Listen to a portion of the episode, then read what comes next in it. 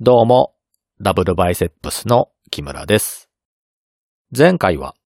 ソクラテスの生きた時代背景を少し詳しく語ろうと思った結果、それがギリシャを攻めていたペルシャ帝国の話に発展し、最終的には文明の始まりの話にまで脱線してしまいました。今回は話をギリシャに戻しまして、ソクラテスの生きた時代について簡単に説明していきます。前回も話した通り、ギリシャはペルシャ帝国から攻められるということが4回ほどあり、その侵攻に対して複数のポリスが協力して撃退するということがあったわけですが、ではギリシャがペルシャという外敵に対抗するために一つにまとまっていたのかというと、そういうことはなく、各ポリス同士の派遣争いが行われて、戦争が繰り返されていました。なぜギリシャ内でこのように戦争が繰り返されていたのかというと、当時のギリシャ内にあったそれぞれのポリスは、同じギリシャという地域にありながら、政治の運営方法が大きく違っていたからです。例えば、スパルタ教育の語源にもなったスパルタは、王様が国を治めていました。王様単独の独裁国家というわけではなく、神々の言葉を人々に伝えるエフォロイという信託感と権力を二分するという形式ではありましたが、王が権力を握るという方式で国を治めていました。そして戦争だけをする職業軍人を育成していました。他の国では戦争がある時にだけ市民を集めて軍隊にしていたために、普段は家事職人や彫刻家だった人間が戦争が起こると徴兵されて戦場に送られていたのに対し、スパルタでは生活に必要な労働はすべて奴隷に任せて、スパルタ市民は専業の兵士となって、戦争がない時には訓練をし、戦争が起これば戦地に向かうという暮らしをしていました。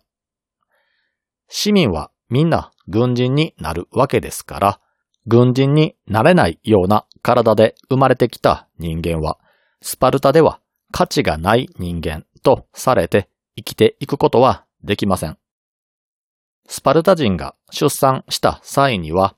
生まれた子供は隅々まで調べられて、障害を持っているとわかると、崖から突き落として殺してしまうということまで行っていました。その一方で、ギリシャ内でのもう一つの大国とされているアテナイでは、直接民主制が採用されて、政治は市民が行うものとされていました。直接民主制なので、今の日本のように民衆の代わりに意見を言って政治を動かす代議士を選挙で選んで代わりに会議をしてもらうのではなく、民衆が直接政治を行います。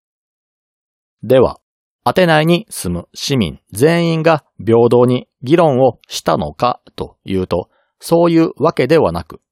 一定期間ごとにくじ引きが行われて、それによって国での役割が与えられていたようです。そのくじ引きで国の要職を引き当てた人間は、その地位につき、裁判員に選ばれた人間は裁判員になる。どれぐらいの人口でくじ引きが行われていたのかはわかりませんが、専門家の意見によると、平均寿命まで普通に生きていれば、2回から3回は国の要職をやらなければならない状態だったようです。プラトンの書いたソクラテスの弁明という作品で、ソクラテスが裁判をしている風景が描かれているのですが、その裁判の有罪無罪は500人の裁判員による多数決で決められたそうなので、公務員枠というのは結構あったんでしょう。このような感じで政治の体制そのものが全く違うので、お互いが理解されることもなく、また理解しようともしないため、お互いが自分の体制を相手に押し付けて覇権を握ろうと、戦争が繰り返されたようです。つまり、スパルタは自らが行っている王様による統治というシステムを他のポリスに押し付けようとしますし、民主制のアテナイはそれに反発をし、結果として戦争になるということです。スパルタ側からすれば自分たちの統治はうまくいっているんだから、そのうまくいっているシステムを他に押し付けようとしますし、仮に自分たちが他のポリスを打倒して支配下に置いた場合も統治がしやすいです。なぜなら、支配した際には王様一人の頭を押さえつけておけば良いからです。これが民主制だった場合は収集がつかなくなってしまいます。では、当てない側はどうなのかというと、当てないも、もともとは王様や貴族が領地を治めるというシステムだったんですが、このシステムが破綻したために民主制に移行したという過去があります。具体的には、王族や貴族と一般市民との経済格差が広がりすぎたんです。市民が国を統治する側の人間に搾取され、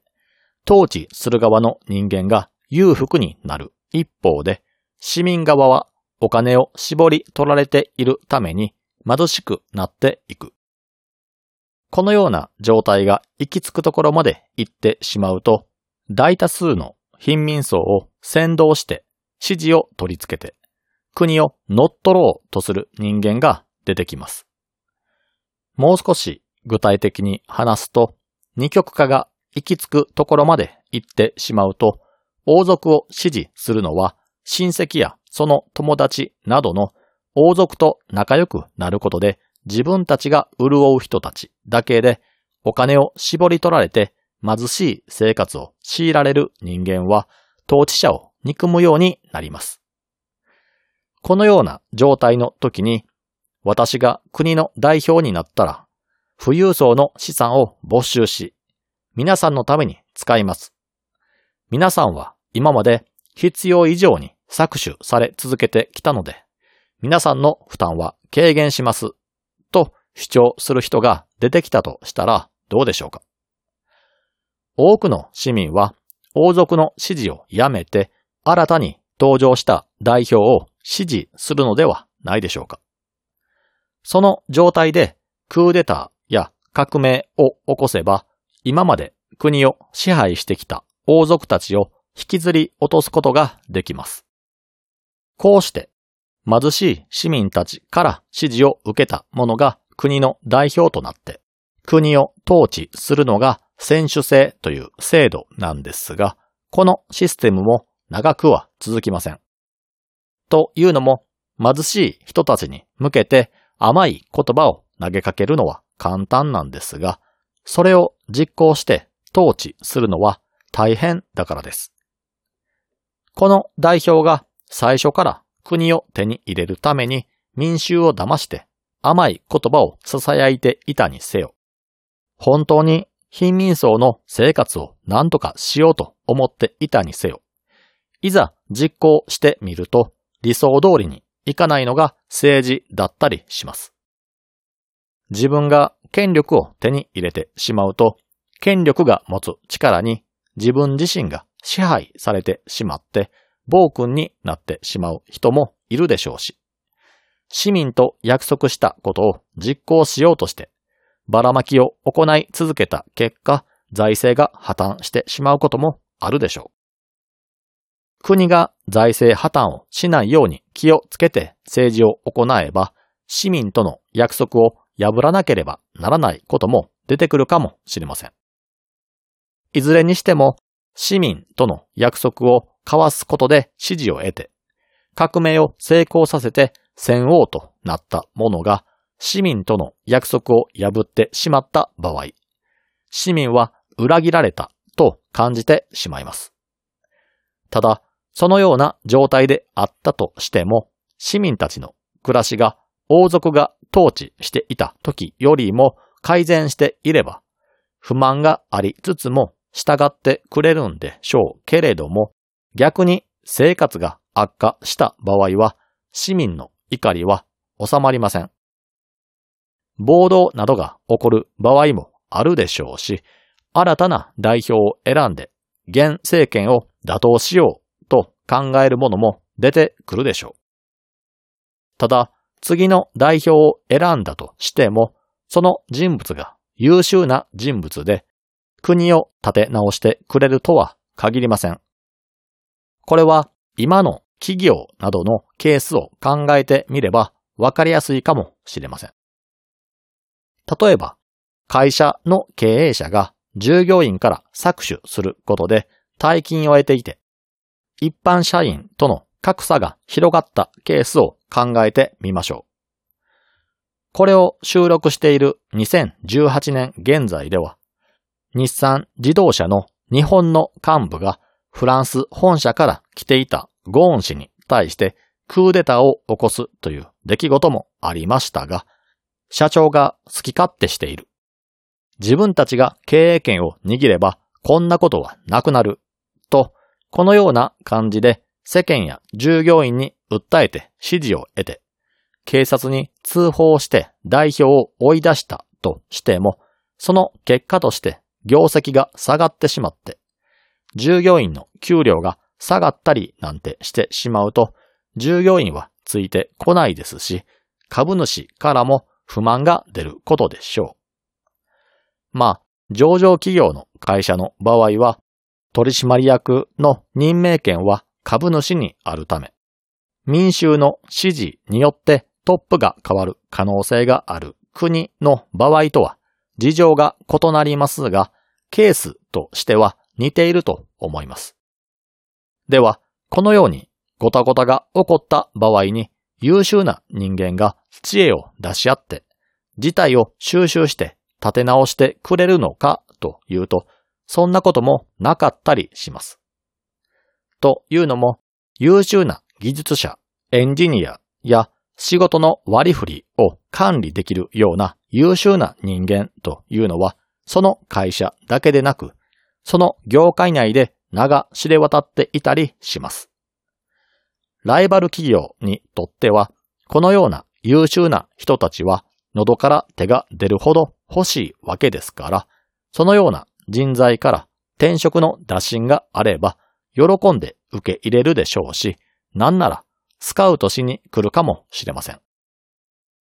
優秀な人材は場合によっては元いた会社よりも高待遇で迎え入れられる可能性もあるわけですから、よほど元いた会社や仲間に対して愛情がなければ、あえて残って頑張るということはしないでしょう。このような感じで優秀な人間というのは引く手あまたなので、自分の乗っている船が泥船だと感じれば、すぐに別の安定した船、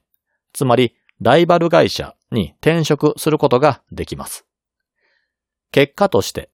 沈みかけの船、つまり不安定な会社に残っている人材というのは、他の場所に移れない人間か、よほどその場所に執着がある人間かということになります。この流れは会社の経営が不安定になればなるほどに加速していきます。国の場合も同じで、王政から選手制に切り替わったり、選手制の中でも最高権力者が頻繁に変わるようなことが起こると、国は不安定になり、優秀な人間は国を出ていきます。優秀な人間というのは知恵を持っていたり、弁が立ったり、幅広い人脈を持っている人間と考えてもらって良いと思います。このような人間は国を運営していくのに欠かせない人間なので、どこの国でも求められます。そんな人材が亡命してくれば、その人のために生活に必要なものを提供しますし、能力によっては国の養殖を任せるといったこともあるでしょう。例えば、ソクラテスの弟子にアルキビアデスという人物がいます。当時のギリシャ、特にアテナイでは、成人男性が少年と性的な関係を持つ少年愛というのが普通のこととしてあって、成人男性は少年に対して知恵を授けて、少年はその見返りに体を差し出すという習慣があったそうなんですが、アルキビアデスは自身では無知だと言いながら賢者と言われている人たちを論破していくソクラテスの知恵に惹かれて、ソクラテスの寝室に裸で忍び込んでベッドの中に入って誘惑するというような狡猾な少年です。彼は成人してからも断るごとに自分の美貌を活かして目的を遂行するという人物で人間関係も相当に広いようでした。このアルキビアデスは哲学者から習った知恵や幅広い人間関係を活かして政治家になるのですが、基本的にはダメな人なので、酒によっては粗相をします。また、人間関係の広げ方も褒められたものではなかったので、多くの敵を作ってしまいます。このように何かと問題のある人物なんですが、アテナイとスパルタの間で起こったペロポネソス戦争の期間中に、街中のヘルメス像が破壊されるという事件が起こり、日頃の行いの悪さから、アルキビアデスに疑惑の目が向けられて容疑者にされてしまいます。しかし、アルキビアデスは、その優秀さが当てない以外にも広がっていたためか、敵であるスパルタへの亡命に成功します。彼はそこでアテナイの情報をスパルタに流してスパルタに勝利をもたらし、スパルタで顧問のような地位を手に入れるのですが、スパルタの王妃と性的関係を持ったことで、スパルタから命を狙われるようになると、今度はペルシャに亡命します。その後、アテナイの政権が変わると、昔に作り上げた人脈を利用したのか、アテナイに帰国して軍隊の指揮官になるんです。まあ、最終的には暗殺されるわけですが、このように、どう見ても問題がありありな人物であったとしても、優秀でさえあれば亡命が可能で、それなりの地位が確保されていたりするんです。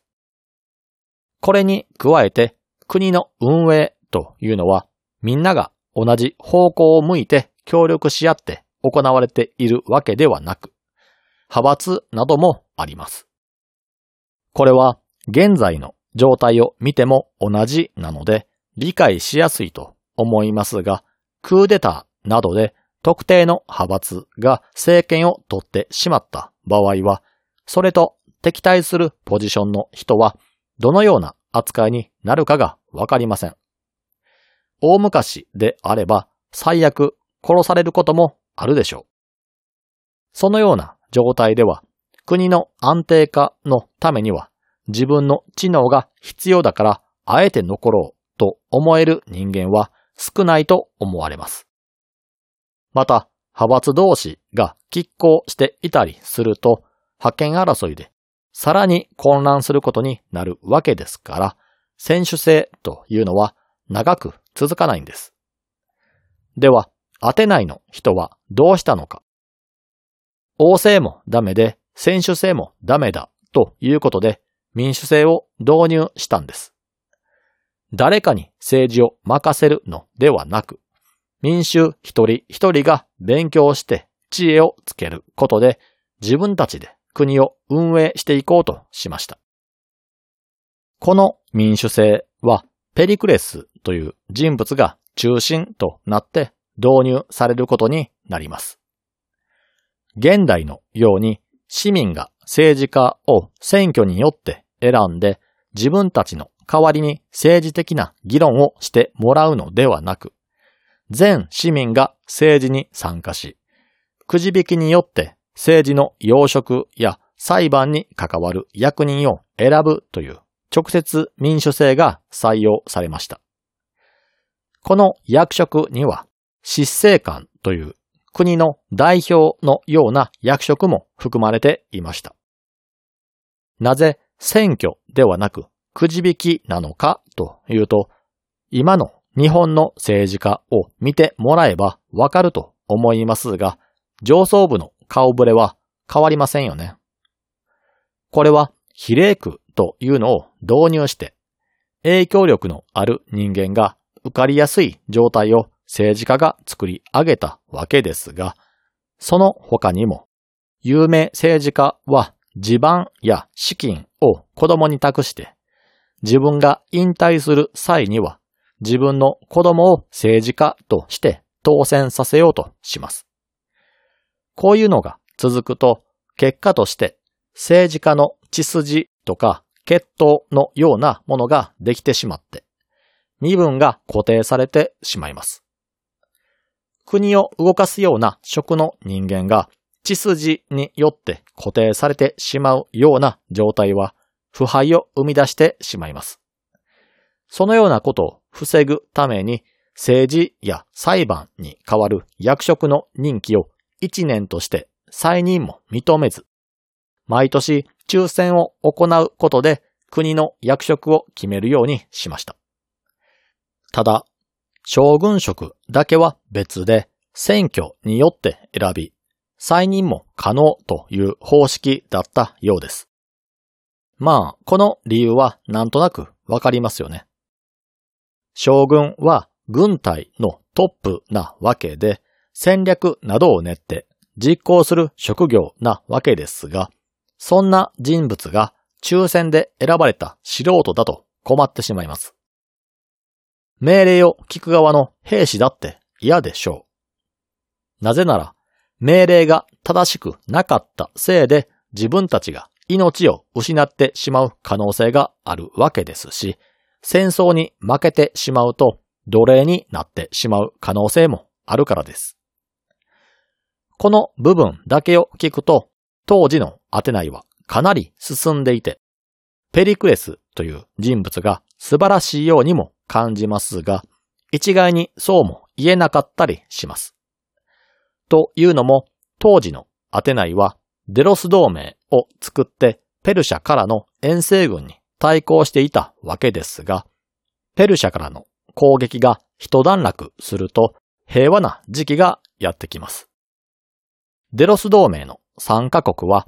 ペルシャからの侵攻に備えて軍事費用を積み立てていたわけですが、デロス同盟の派遣を握っていた当時のアテナイは、この積立金を横領して、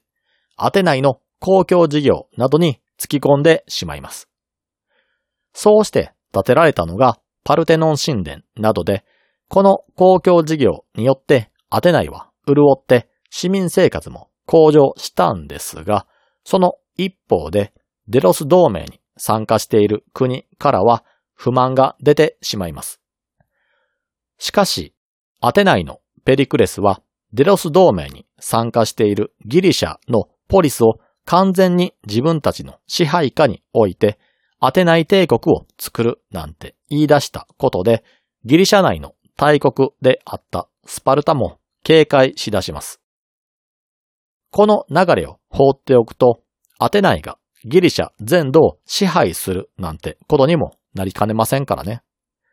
こうしてアテナイ率いるデロス同盟スパルタ率いるペロポネソス同盟との間で戦争が起こります。この戦争が紀元前460年から445年の間と言われていて、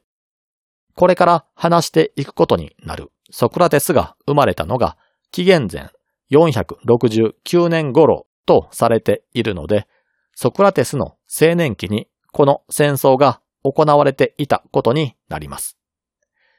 ちなみにですが、このペロポネソス戦争を舞台にしたゲームが2018年に発売しています。タイトルはアサシンクリードオデッセイという作品でソクラテスや先ほど名前の出たアルキビアデスも登場しています。話を戻すと、ペリクレスの暴走のような形で戦争にまで発展したわけですが、ここでなぜペリクレスがそこまで力を持っていたのかに疑問を持たれる方もいらっしゃるかもしれません。というのも、彼が作った制度では、国の代表も抽選でランダムに選ばれる、腐敗も権力集中もないシステムのはずだったからです。にもかかわらず、ペリクレスに権力集中が起こったのは、国の要職が抽選による選出で1年の任期で再選なしの制度だったのに対し、ペリクレスがついている将軍職は選挙で選ばれる方式の上、再選ありだったからです。ペリクレスは選挙を通して将軍に選ばれ続けたので、国の要職を長年務め上げる数少ない人物になりました。そういう人物は当然ですが、政治のことをよく知っているため、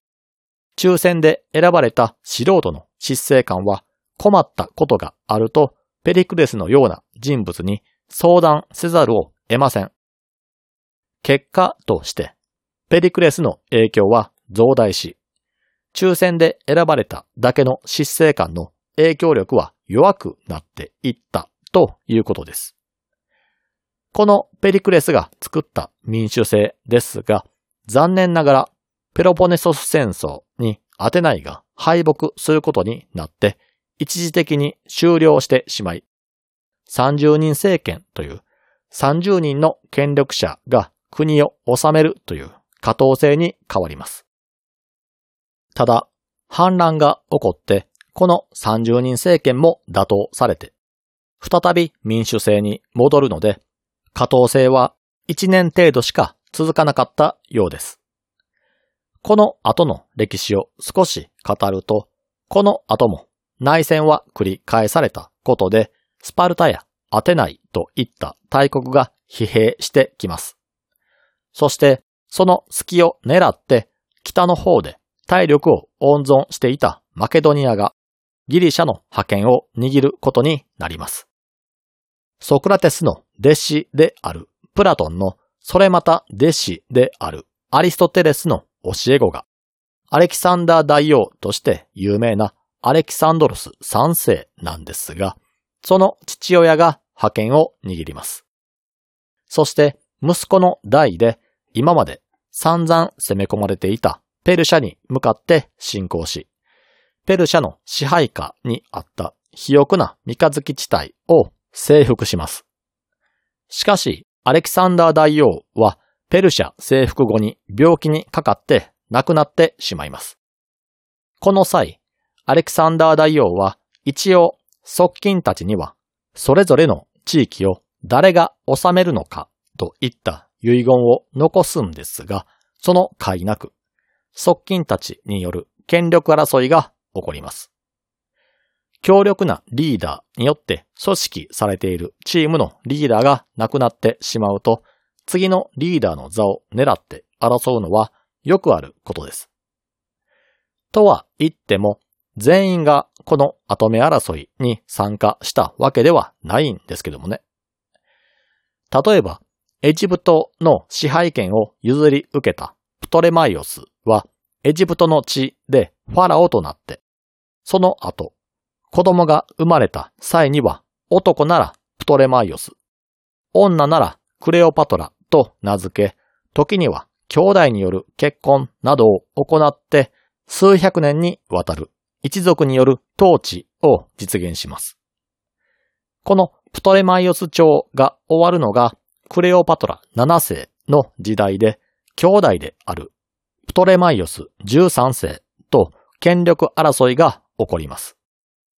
皆さんが知っている有名なクレオパトラはこの7世のことです。この時にクレオパトラ側はローマのガリア戦記で有名なユリウス・カエサル・シーザーと手を組んで、いろいろと画策することになります。ちなみに、ガリア戦記のガリアは、今で言うところのヨーロッパの地域のことで、ガリア戦記は、カエサルがガリアを統治する様子が書かれている戦記物のことです。当時のヨーロッパはまだまだ未開の地で蛮族と呼ばれているような人たちによって支配されていたようで、そこをカエサルがどのように侵略していったのかというのを書物に起こして定期的にローマに送ることでローマに不在の自分自身の評判や人気を維持しようと考えたようです。結果的にカエサルは数多くの功績が認められて、ローマ帝国の皇帝になるんですが、その後に暴走して、複数の政敵に刺されて死ぬことになります。そのカエサルを視察した人間の中に、カエサルと愛人との間に設けた子供。これは一つの説なんですが、その子供であるブルータスもいたことで、ブルータス、お前もか、と言って亡くなったようです。このエピソードについては、紀元前49年のエジプトを舞台にした作品である2017年発売のアサシンクリードオリジンで詳しく語られているので、興味のある方はプレイしてみてください。ということで、途中脱線も入りましたが、ソクラテスが生きた時代の背景を話していきました。次回からは、この歴史を踏まえた上でギリシャの哲学がどのように起こっていったのかを見ていこうと思います。それでは皆さん、さようなら。